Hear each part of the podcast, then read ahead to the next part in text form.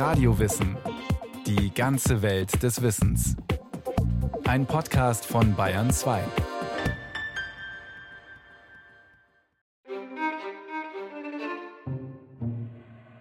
Atum, der ägyptische Himmelsgott mit dem geheimnisvollen Beinamen der sich selbst erschuf, Atum, der mit seiner Hand die Unwetter vertreiben konnte und nachts als erloschene Sonne durch die Finsternis wandelte, Atum saß fern über der Welt und onanierte.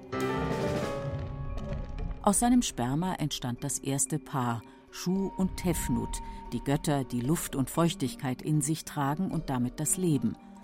Und weiter entstand aus seinem Sperma die Ma'at, die Ordnung der Welt, die den ganzen Kosmos in der Balance hält.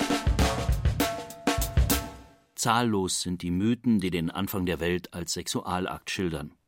Das finnische Kalevala-Epos weiß von der schönen Ilmatar, die sich vom Wind und den Meeresfluten schwängern lässt und aus Eiern, die ihr der Herr der Lüfte bringt, Land und Himmel, Sonne, Mond und Sterne formt. In Japan erzählt man sich von den beiden Gottheiten Isanagi und Isanami, die auf der schwimmenden Himmelsbrücke stehen und sich unterhalten. Isanagi fragte seine Gefährtin: Wie ist dein Körper geformt? Sie antwortete: Mein Körper ist wohlgeformt aber es gibt eine kleine Stelle, wo etwas fehlt.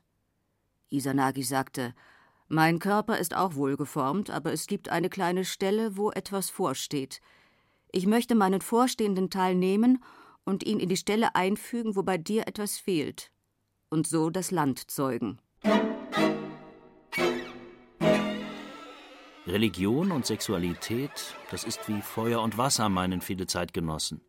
Erkennt man fromme Mädels nicht an ihren hochgeschlossenen Blusen und langen Röcken und stellt freizügiger Sex vor oder außerhalb der Ehe nicht den Inbegriff von Sünde dar? Offenbar ist es nicht so einfach. Erotik und Spiritualität sind menschliche Grundbedürfnisse. Wenn eines davon vernachlässigt wird, gerät der Mensch aus der Balance, was man daran sieht, dass sich die meisten Glaubensverächter flugs neue Götter suchen, politische Götzen, enge Ideologien, esoterische Traumwelten, und dass sich auch der erklärte Asket mit der eigenen Sexualität auseinandersetzen muss.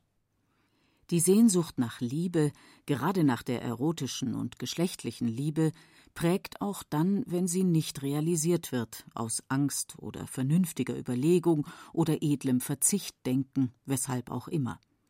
Und wer spirituelle Fragen wie die nach einem letzten Sinn aus seinem Leben ausklammert, der verarmt ebenfalls. Lust und Erlösung, Körper und Geist, Genuss des Augenblicks und eine Ahnung von Ewigkeit, gerade die Gegensätze bilden den Reiz menschlicher Existenz, machen das Leben bunt und spannend. Deshalb ist die uralte Beziehung von Erotik und Glauben keineswegs nur die Geschichte eines verbissenen Kampfes. Es ist eher das aufregende Wechselspiel zweier schöpferischer Kräfte, die miteinander konkurrieren, sich aber auch ergänzen. Religion hat ebenso viele Facetten und Gesichter wie der Sex. Sehnsüchte und Ängste, lastende Traditionen und unstillbare Neugier, Rausch und Askese, Kontrollbedürfnis und Freiheit, das alles spielt und streitet miteinander in der Menschenseele und sorgt immer wieder für Überraschungen.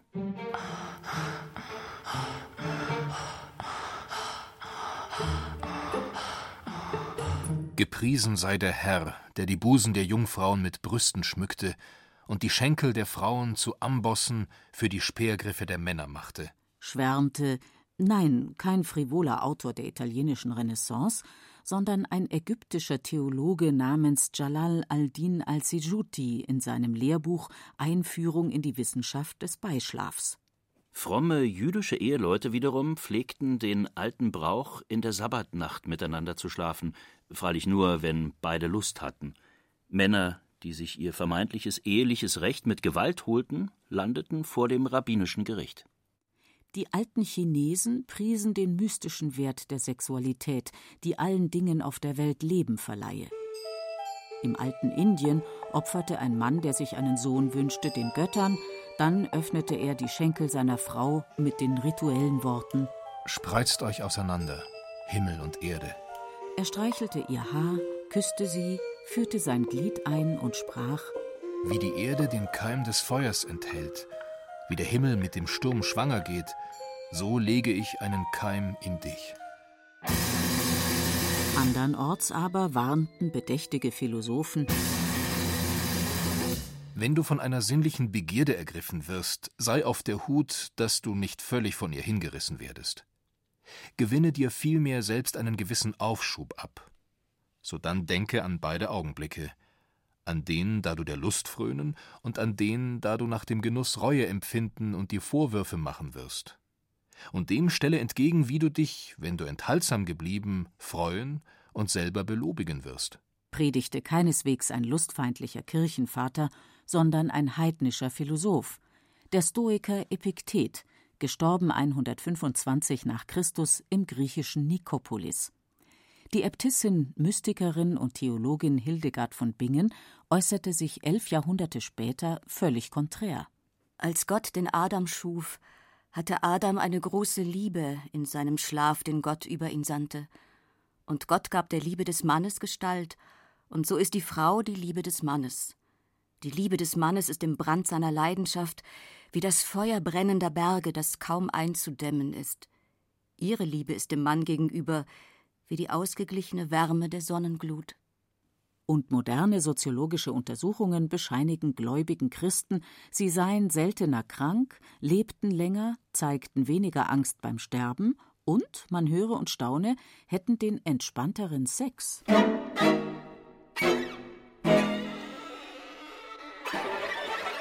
Es ist alles nicht so einfach. Erotik ist mehr als Sex. Liebe muss kein edles Gefühl in den Tiefen der Seele sein, und Leidenschaft schaltet keineswegs immer den Verstand aus oder die Moral. Sexualität ist ein auf Fortpflanzung und Arterhaltung gerichtetes Handeln und gleichzeitig das zweckfreieste Vergnügen von der Welt. Sex ist der klassische Ausdruck der Zuneigung zwischen zwei Menschen und, wenn man manchen Mystikern glauben darf, ein Mittel, sich mit der Gottheit zu vereinen. Heilige Hochzeit, Kommunion. Und dann erscheint die Lebensmacht Sexualität doch wieder gefährlich. Fesselt sie den Menschen, der so stolz ist auf seinen freien Geist und seinen brillanten Verstand, nicht auf erbärmliche Weise an seinen Körper? Liefert sie ihn nicht den dumpfen Trieben aus? Inspiriert sie ihn zur Begegnung mit dem Heiligen oder hindert sie ihn daran? Spätestens wenn Sexualität zur Zeugung von Kindern führt oder zum Eingehen einer Ehe, spätestens dann braucht sie Regeln, Verantwortung, Verpflichtungen, gesellschaftliche Kontrolle. Ängste und starre Regeln nehmen die Gestalt von Tabus an. Während im alten Griechenland die Erotik zwischen Männern völlig normal und hoch geachtet war, werden homosexuelle Handlungen in der jüdischen Tradition mit Ausschluss aus der Gemeinschaft und bei strenggläubigen Muslimen mit Peitschenhieben bestraft. Begründung die Vergeudung von Samen, aus dem neues Leben hätte entstehen können. Im liberalen Westen ist heute das andere Extrem zu beobachten. Sex als reine Privatsache, die keine Regeln und Schranken mehr kennt und das rücksichtslose sich Ausleben zum Dogma erklärt. Körperkult und sexueller Leistungszwang als neue Religion. Doch die öffentlich zelebrierte ständige Paarungsbereitschaft und das manische Sammeln von One-Night-Stands beginnt längst schon wieder langweilig zu werden. Seit den ältesten Zeiten geht eine Sehnsucht durch die Welt. Die Menschen wollen ihre verlorene Ganzheit wiederfinden. Ganz am Anfang, so berichten die Mythen, waren sie noch nicht nach Geschlechtern getrennt, sondern beides zusammen, Mann und Frau, eine androgyne Einheit, wie in einer Kugel mit zwei Hälften.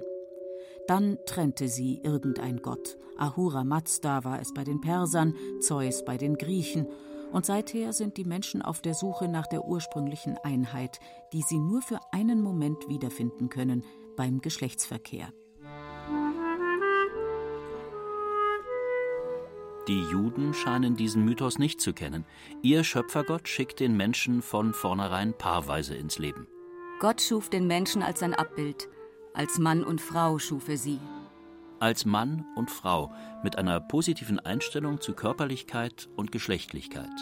Partnerschaft und erotische Verbundenheit sind etwas Gutes. Darum verlässt der Mann Vater und Mutter und bindet sich an seine Frau, und sie werden ein Fleisch stellt die Bibel schon auf den ersten Seiten klar. Der Sündenfall im Paradies hat entgegen der landläufigen Ansicht nichts mit Sex zu tun, sondern mit dem Ungehorsam des Menschen gegenüber Gott und mit seiner Anmaßung, Dinge wissen zu wollen, die Gott vorbehalten sind. Die jüdische Tradition schützt die Ehe und hat ein relativ unbefangenes Verhältnis zur Erotik. Nach dem Talmud muss der Mensch am Ende seiner Tage nicht nur Rechenschaft ablegen über seine bösen Taten, sondern auch über alle guten Dinge, die er in dieser Welt hätte genießen können und nicht genossen hat. Die sexuelle Lust gehört dazu. Erfreue, ja, erfreue die sich Liebenden, wie du einst dein Geschöpf im Paradiesgarten erfreutest. Lob dir, unser Gott, der schuf Wonne und Freude, Bräutigam und Braut, Lust und Frohlocken. Das ist ein Segensspruch aus der jüdischen Hochzeitszeremonie, die Kiddushin heißt, auf Deutsch Heiligung. In der Praxis sind die Frauen im Judentum benachteiligt, wie fast überall in der Welt. Ehebruch wird weniger als Scheitern einer Beziehung interpretiert, sondern als Frevel am Eigentumsrecht des gehörnten Mannes. Noch heute dankt der fromme Jude in seinem Morgengebet dem guten Gott, dass er ihn nicht als Frau erschaffen hat. Kulturhistoriker und Theologen führen solche Entwicklungen auf das patriarchalische, strenge Gottesbild der Frühzeit zurück, mit dem sich die Juden vom Polytheismus mit seinen Göttinnen und Fruchtbarkeitsgottheiten abgrenzen wollten. Und im Lauf der Zeit gewinnt dieser Gott immer mehr weibliche, zärtliche Züge hinzu. Die Mystiker schwärmen von Frau Weisheit, die schon vor der Schöpfung der Welt an Gottes Seite gewohnt hat. Und mit dem Hohelied verfügt die Bibel über eine prall sinnliche, von Lust und Lebensfreude sprühende erotische Prosa, die in der Weltliteratur ihresgleichen sucht. Horch, mein Gebieter klopft. Ich habe mein Kleid schon abgelegt. Seine Augen sind wie Tauben an Wasserbächen, seine Lippen wie Lilien, sie tropfen von flüssiger Myrrhe.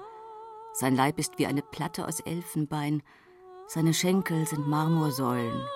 Verzaubert hast du mich. Ja, verzaubert mit einem Blick deiner Augen. Wie schön ist deine Liebe, wie viel süßer als Wein. Deine Zähne sind wie eine Herde frisch geschorener Schafe. Rote Bänder sind deine Lippen, lieblich ist dein Mund. Deine Brüste sind wie die Zwillinge einer Gazelle, die in den Lilien weiden. Wie eine Palme ist dein Wuchs. Deine Brüste sind wie Trauben. Ich sage, ersteigen will ich die Palme. Ich greife nach den Rispen. Stark wie der Tod ist die Liebe. Die Leidenschaft ist hart wie die Unterwelt. Ihre Gluten sind Feuergluten, gewaltige Flammen. Auch mächtige Wasser können die Liebe nicht löschen. Das junge Christentum hat es nicht leicht gegenüber dieser lustbetonten, weltzugewandten Frömmigkeit. Erwartet es doch die baldige Wiederkunft des Messias Jesus, der seine Gemeinde nicht lange allein lassen wird.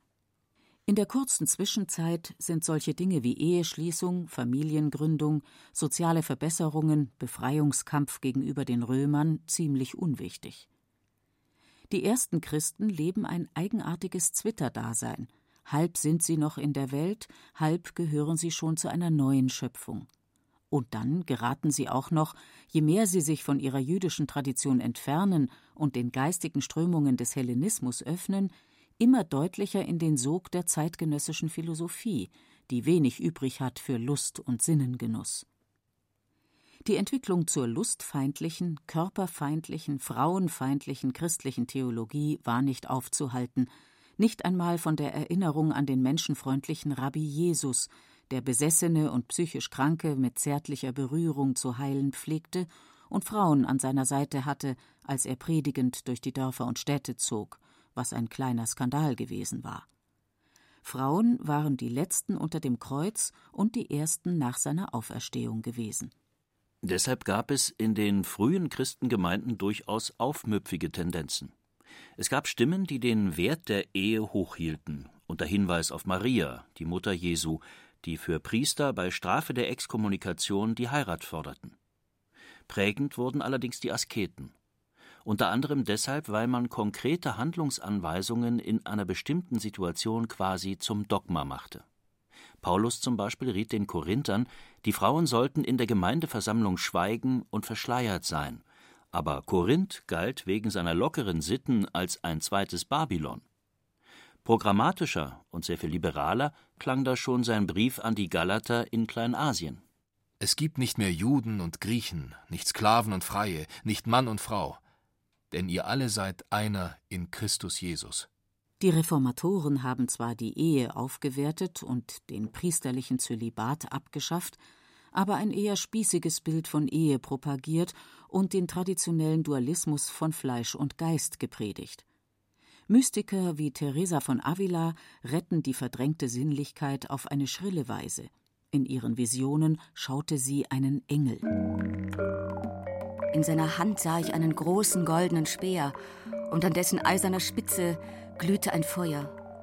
Dieses tauchte er mehrmals in mein Herz, so dass es bis in meine Eingeweide drang. Als er es wieder herauszog, schien mir, als nehme er sie mit und lasse mich von Gottes großer Liebe völlig verzehrt zurück. Ganz ähnlich lief es im Islam. Der Jesus des Islam heißt Muhammad, ein Frauenversteher mit großer Potenz und Toleranz. Muhammad kämpfte gegen die Praxis, neugeborene Mädchen einfach auszusetzen. Er stellte die Frauen im Erbrecht und in der religiösen Praxis den Männern gleich. Er erschwerte die Scheidung aufgrund männlicher Willkür. Muslimische Machos können sich weder auf Muhammad noch auf den Koran berufen. Eine junge Frau beklagte sich beim Propheten. Mein Vater hat mich mit seinem Neffen verheiratet, um seine Armut zu beheben. Der Prophet sagte zu ihr: Wenn du willst, bestätigst du die Heirat und wenn du willst, annullierst du sie. Und noch ein schönes Mohammed-Zitat. Der Beste unter euch ist der, der seine Frau am besten behandelt. Natürlich gibt's auch die weniger sympathischen Aussprüche. Die Weiber sind euer Acker. Geht auf euren Acker, wie und wann ihr wollt. Aus der ursprünglich gepredigten Partnerschaft und Gleichberechtigung wurde im Lauf der Jahrhunderte ein unbarmherziges Herrschaftssystem. Frauen im Islam haben durchaus Rechte, gerade bei der Scheidung, aber sie stehen auch unter massiver Kontrolle. Mancherorts müssen sie nach der Hochzeitsnacht öffentlich demonstrieren, dass sie Jungfrauen gewesen sind. Auf den Fassaden indischer Tempel wimmelt es von Orgien, Brüsten, Geschlechtsteilen. Götter und Menschen kopulieren in allen möglichen Stellungen miteinander. Dazu kommen die alten Sagen von Gott Krishna, der 16.000 Frauen gehabt haben soll. Krishna brauchte nur im Wald auf seiner Flöte zu spielen, und schon verließen überall die Hirtenmädchen und Dorfschönheiten ihre Ehemänner, um mit ihm zu tanzen und ihm ihren Schmuck zu schenken. Der Hinduismus ist das jetzt endlich die Religion, die Spiritualität und Sexualität, Gottesliebe und Sinnenrausch zu einer großen liebevollen Harmonie vereint? Auf den ersten Blick sieht es so aus. Erotik gilt als Möglichkeit, mit der Gottheit in Kontakt zu treten. Wer am Holifest zum Frühlingsbeginn mit einer Jungfrau schläft, dem sind alle Sünden vergeben, freilich nur, wenn er den Samen dabei zurückhält. Schöne Frauen werden wie Göttinnen verehrt und bei der Hochzeitszeremonie verspricht der Bräutigam Jetzt, da du sieben Schritte mit mir getan hast, werde mein Freund. Mögen wir Lebenskameraden werden. Mögen wir zusammen wandern und zusammen unsere Beschlüsse fassen. Ich bin die Worte und du bist die Melodie. Ich bin die Melodie und du bist die Worte. Im Alltag bleibt von der schönen Poesie freilich oft wenig übrig. Nach wie vor haben die meisten Frauen außerhalb des Hauses nichts zu sagen. Wenn sie mit ihrem Mann unterwegs sind, sollen sie ihr Gesicht verbergen und einige Schritte hinter ihm gehen. Die heiligen Schriften der Hindus preisen nicht nur den Sinnengenuss, sondern auch die Askese, weil nur die Beherrschung des Körpers und der Verzicht auf materielle Freuden aus dem Kreislauf der immer neuen Wiedergeburten zu erlösen vermag. Ganz zentral ist diese Tendenz im Buddhismus geworden. Für Buddha liegt die Wurzel allen Leidens im sinnlichen Begehren. Weil der Mensch leben und das Leben weitergeben will, gibt er auch seine negativen Begleiterscheinungen weiter durch die sexuelle Vereinigung. Deshalb soll man sich vor erotischer Anziehung hüten, wo man nur kann. Besser wäre es, einfältiger, wenn dein Geschlecht in den Mund einer giftigen Schlange eindränge, als dass es in eine Frau eindringt. Besser wäre es, einfältiger, wenn dein Geschlecht in einen Backofen eindränge, als dass es in eine Frau eindringt. Offenbar ist Buddha selbst vor den rabiaten Warnungen erschrocken, die er da von sich gegeben hat. Deshalb plädiert er an anderer Stelle für einen mittleren Weg, den die Mönche gehen sollen.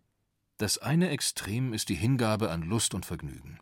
Sie ist gemein, vulgär, unedel und nutzlos. Das andere Extrem ist die Hingabe an die Selbstkasteiung. Sie ist schmerzhaft, unedel und nutzlos. Die Balance zwischen den beiden Extremen zu halten, ist freilich alles andere als einfach. Deshalb hat sich bereits im frühen Buddhismus eine Laienethik entwickelt, die den Wert der Ehe betont und zwei treue, liebevolle Ehegatten sogar als gottgleich bezeichnet. Und indische Philosophen haben das Tantra erfunden, eine esoterisch-mystische Frömmigkeit, die in jeder Frau eine Verkörperung der Gottheit sieht und in der Sexualität eine schöpferische, kosmische Macht.